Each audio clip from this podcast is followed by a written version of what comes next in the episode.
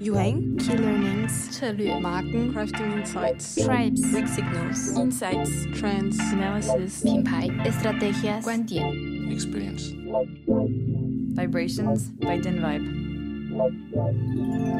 Pourquoi Vibrations Parce qu'à la manière de sismologue, notre métier chez DinVibe, c'est d'anticiper les secousses à venir, de prendre le pouls. On repère les lames de fond, on étudie les ondes qui annoncent les séismes, on s'intéresse à ce qui va secouer.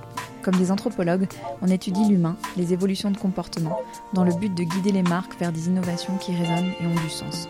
Et parce qu'on est une équipe de passionnés, ce podcast a pour vocation de partager au plus grand nombre une partie des insights que nous détectons et vous emmener à la rencontre de celles et ceux qui font vivre la social media intelligence dans leurs organisations. Notre ambition vous inspirer, vous donner du grain à moudre et qui sait, envie de nous rencontrer.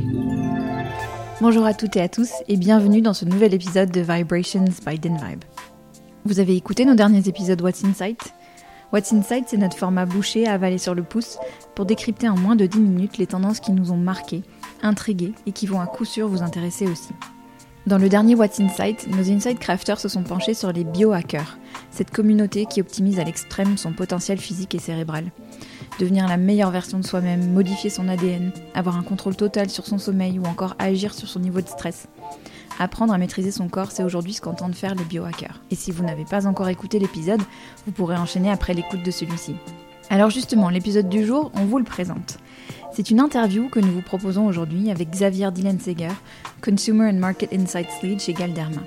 Xavier nous amène dans les coulisses de son équipe agile, en charge aussi bien des insights consommateurs que des data analytics. Xavier nous raconte le rôle particulier de son équipe, qui reporte directement au business, gardant une indépendance vis-à-vis du marketing et de la RD, et qui représente ainsi directement la voix du consommateur. Avec Xavier, nous revenons sur les grands changements qui ont impacté sa manière de travailler ces dernières années, entre rachat du groupe, Covid et montée en puissance des skinfluencers. Elle nous explique en détail comment la Social Media Intelligence les aide, son équipe et elle, au quotidien à s'assurer que les innovations, les lancements, la communication s'alignent pour répondre aux vraies problématiques des consommateurs. Très bonne écoute. Bonjour à toutes et à tous. Nous sommes aujourd'hui trois autour des micros avec Xavier Dillenseger, Consumer and Market Insights Lead chez Galderma, et Valérie Rager-Brossard, qui est Customer Success Leader chez DinVibe. Bienvenue, bonjour à toutes les deux. Bonjour. Bonjour Sandra. Merci beaucoup Xavier de ta participation. On est vraiment heureux de t'accueillir dans Vibrations. Est-ce que tu peux commencer par te présenter et présenter aussi Galderma pour celles et ceux qui connaîtraient pas forcément euh, le groupe? Oui, ben merci de m'accueillir. Je suis très heureuse également de participer. Donc, je suis euh, Xavier Dienseger. Je suis Consumer and Market Insight Lead chez Galderma. Je suis dans une fonction euh, globale basée en, en Suisse. Galderma, c'est une société euh, pharmaceutique qui s'occupe de tout ce qui est skincare, donc les produits pour la peau. On a une division esthétique qui s'occupe plutôt des produits d'aide pour l'esthétique, une division RX qui s'occupe de tout ce qui est sur prescription, et moi je suis dans la division consumer, donc pour tous les produits qu'on trouve en pharmacie ou en supermarché. Donc j'ai, on a des marques telles que Cetaphil qui sont pas très connues en France, mais qui sont très connues aux États-Unis et en Asie. Des marques aussi comme Benzac ou Differine dans le domaine de l'acné. Voilà, également euh, plutôt plus forte au niveau euh, au niveau global en fait que qu'en France. D'accord. Et tu fais partie d'une division qui a l'avantage de l'agilité. Est-ce que tu peux nous parler de la manière dont elle est organisée et de sa spécificité en termes d'analyse de données? Parce que vous groupez plusieurs fonctions qui sont très intéressantes donc on est une petite structure, on n'a pas beaucoup de gens euh, dans la division Insight, mais on a l'avantage d'avoir des gens avec des origines différentes dans le sens où on mixe Insight, Business Analytics et Media Analytics. Donc on est une structure euh, en Suisse, on est on est seulement quatre personnes. On a encore une personne basée à Singapour et une personne euh, aux États-Unis qui ne reporte pas directement, mais avec qui on travaille de façon très proche. Et voilà, donc on a différentes compétences. Euh, moi, je suis dans le plus consumer insight, mais on travaille de façon très proche avec euh, les personnes qui sont business analytics et media analytics. Donc ça nous donne cette agilité pour facilement échanger sur des choses qu'on peut voir avec les différentes sources d'informations et puis facilement trouver des opportunités pour nos marques. Euh, oui. Oui, et justement, en fait, quand tu nous dis euh, vous êtes euh, CMI, donc euh, en général, le CMI est, euh, a des clients en interne, Mhm. donc euh, c'est euh, le marketing euh, ou la R&D. Dans votre cas, vous jouez un, un rôle vraiment Mhm. central puisque vous êtes euh, au cœur des décisions marketing ou au cœur des décisions euh, de la R&D. Et tu nous disais du coup que, que, que c'était en ça super intéressant et super important, justement d'être au cœur des projets. Est-ce que tu peux nous en dire un petit peu plus sur euh, comment vous procédez justement avec euh, avec ces équipes? Oui, alors euh, on siège, on peut dire ça comme ça, on siège dans les différents comités euh, qui prennent les décisions au sein de Galderma, euh, donc euh, Consumer Business.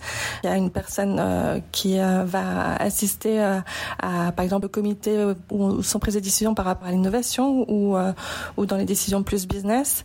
Ce qui est vraiment important pour notre équipe, c'est de garder une forme d'indépendance. Donc on est, on est rattaché ni au marketing ni à la R&D. On, on reporte directement aux, aux responsables du business consumer euh, et ça nous permet d'avoir une voix euh, indépendante et de régulièrement euh, soulever des, questions ou de challenger les, opinions qui peuvent être préétablies par exemple sur certains sujets du marketing ou, de la R&D et de venir avec des datas et de les confronter, pouvoir ouvrir des discussions par rapport à ça.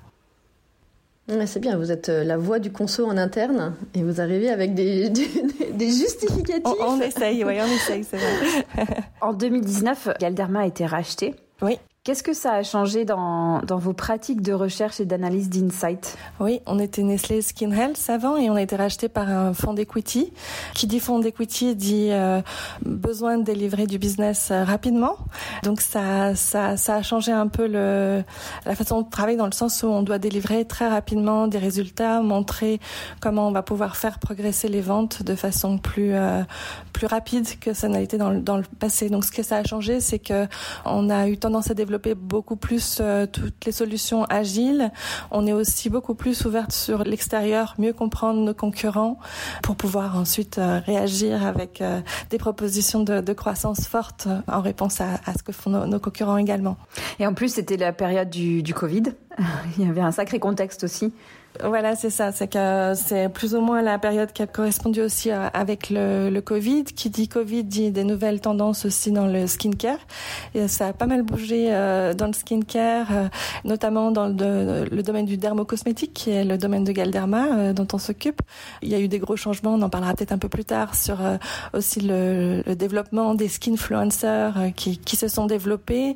On a eu euh, un gros concurrent aussi qui s'est développé très fortement. Donc ça, ça, ça fait pas mal bouger les choses et ça voulait dire aussi de notre part d'être encore plus précis dans la compréhension de ce que font nos concurrents et d'être plus précis dans la compréhension des nouvelles tendances et des nouveaux insights qu'on pouvait euh, pouvait apporter.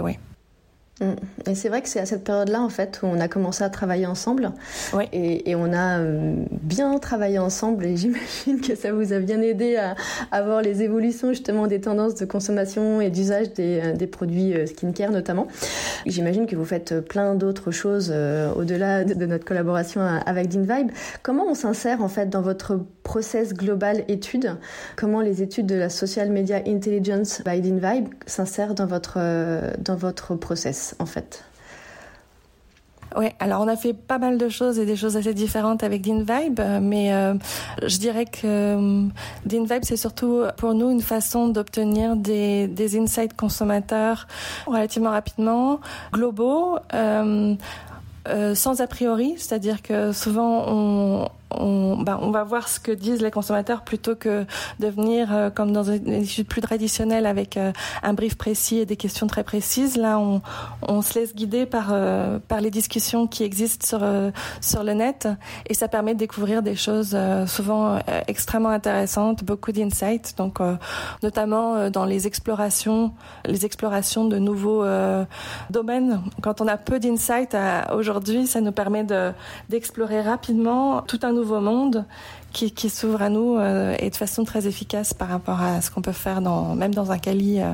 Bah justement, du coup, si, si on rebondit là-dessus, en fait, c'est vrai qu'on a fait pas mal d'analyses exploratoires, et notamment sur différentes skin conditions. Et, c'était super intéressant, en fait, parce qu'on aime bien dire ça, mais c'est cool que tu le dises, Xavier, parce que on aime bien dire qu'on ouvre les chakras parce qu'on n'a pas de questionnaire, on n'a pas d'interaction de, avec les consommateurs, donc on leur pose pas de questions. Et ça nous permet en fait de bien comprendre euh, ce qu'ils disent. Et donc on, a fait pas mal d'années sur les skin conditions et notamment sur l'eczéma, où, ça a été euh, hyper riche. Et comment vous en êtes servi derrière de cette étude? Ouais, sur l'eczéma en particulier, on, avait déjà fait des choses, c'était pas complètement nouveau, mais sur d'autres skin conditions, c'était complètement nouveau. Ça nous permet vraiment de, de faire une plongée dans la vie d'une personne qui souffre de ce problème de peau, de comprendre quels sont les enjeux dans sa vie, de comprendre comment ça, ça impacte euh, sa routine, quels sont les, les, les les expériences qu'il peut avoir, les, les, les, les choix qu'il fait aussi au niveau des marques ou des, des produits. Enfin, c'est toute une plongée vraiment dans d'insight dans sa vie.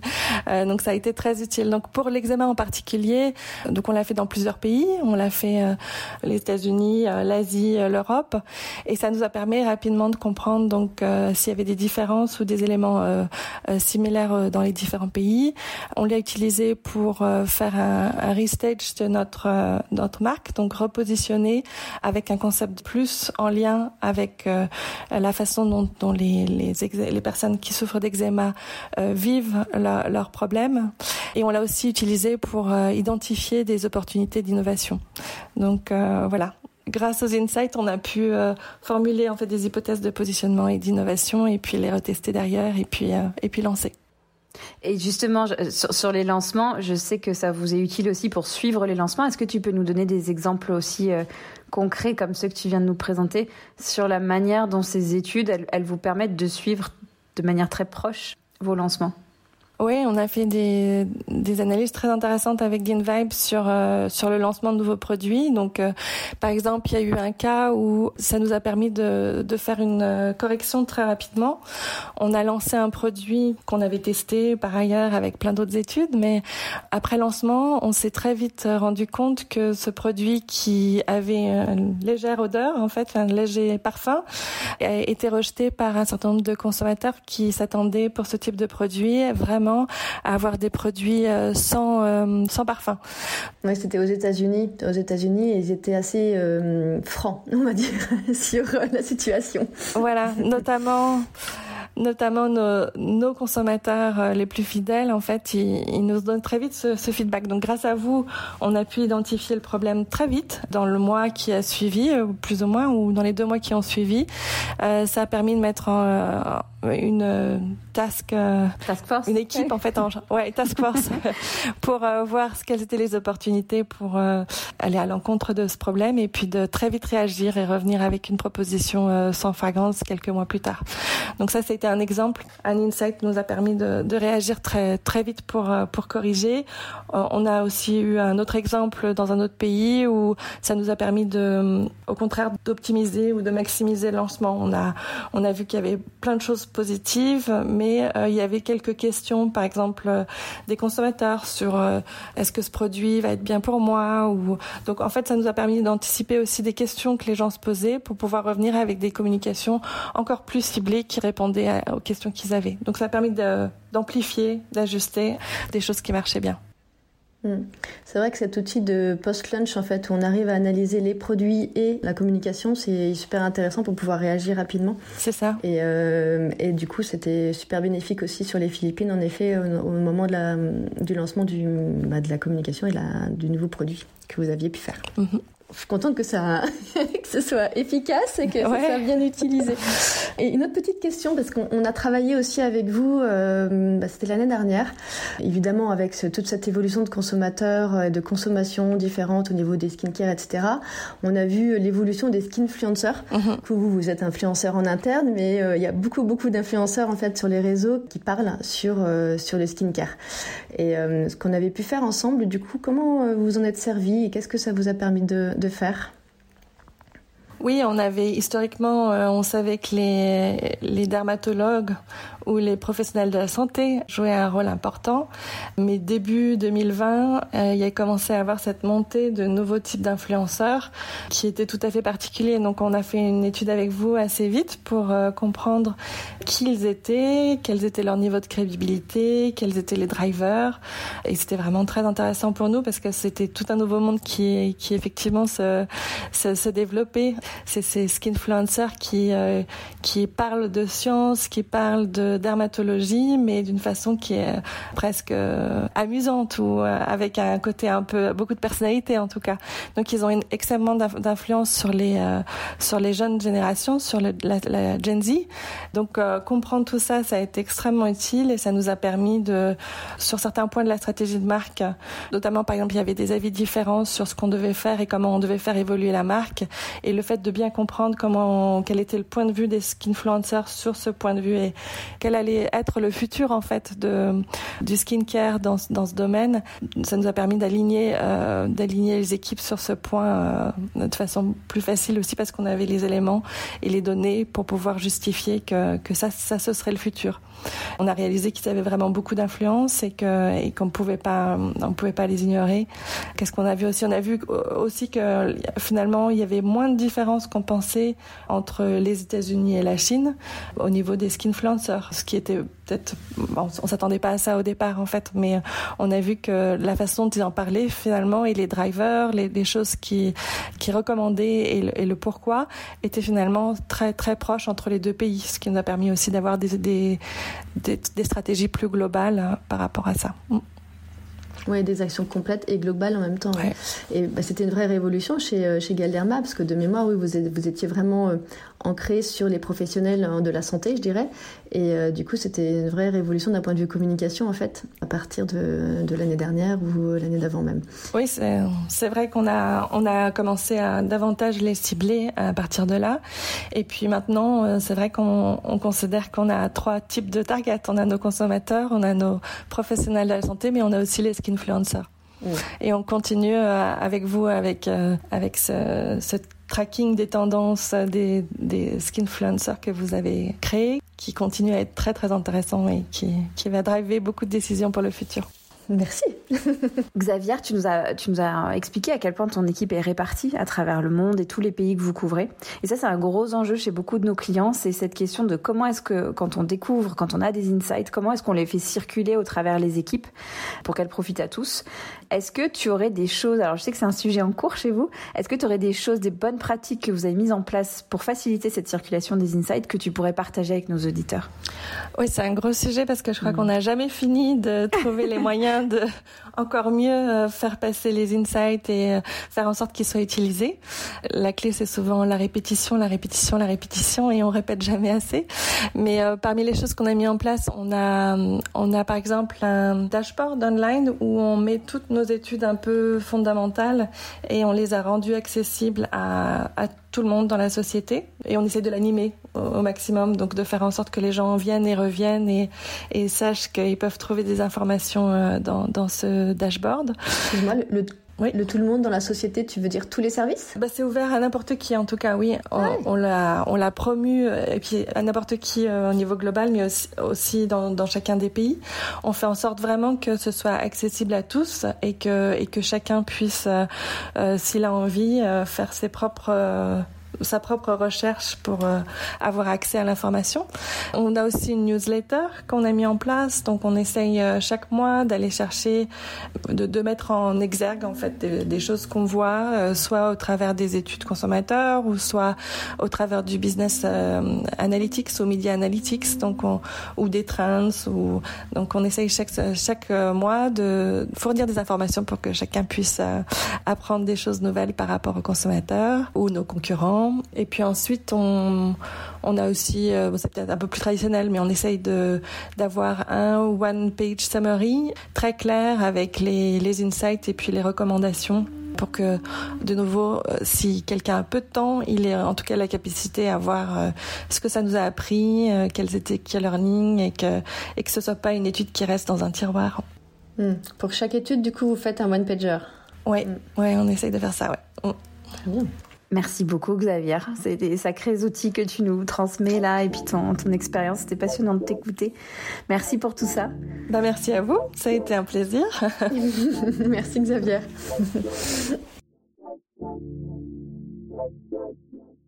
Merci beaucoup à Xavier et Valérie pour cet échange riche. Alors, qu'en avez-vous retenu? Est-ce que vous avez noté des idées à implémenter ou à tester chez vous? Pour rencontrer nos équipes, pour nous parler de vos problématiques spécifiques, n'hésitez pas à nous appeler ou à nous écrire à vibrations, v i b r a t i o n s dinvibe, t y n v i b e.com. Si vous aimez Vibrations, pensez à aller noter et commenter le podcast sur votre plateforme d'écoute préférée. Ça permettra à d'autres de découvrir le podcast. Et vous pouvez aussi partager un épisode qui vous a particulièrement plu sur vos réseaux. N'hésitez pas à nous taguer. Merci pour votre écoute et votre fidélité et on se retrouve prochainement pour un nouvel épisode de Vibrations by Den Vibe.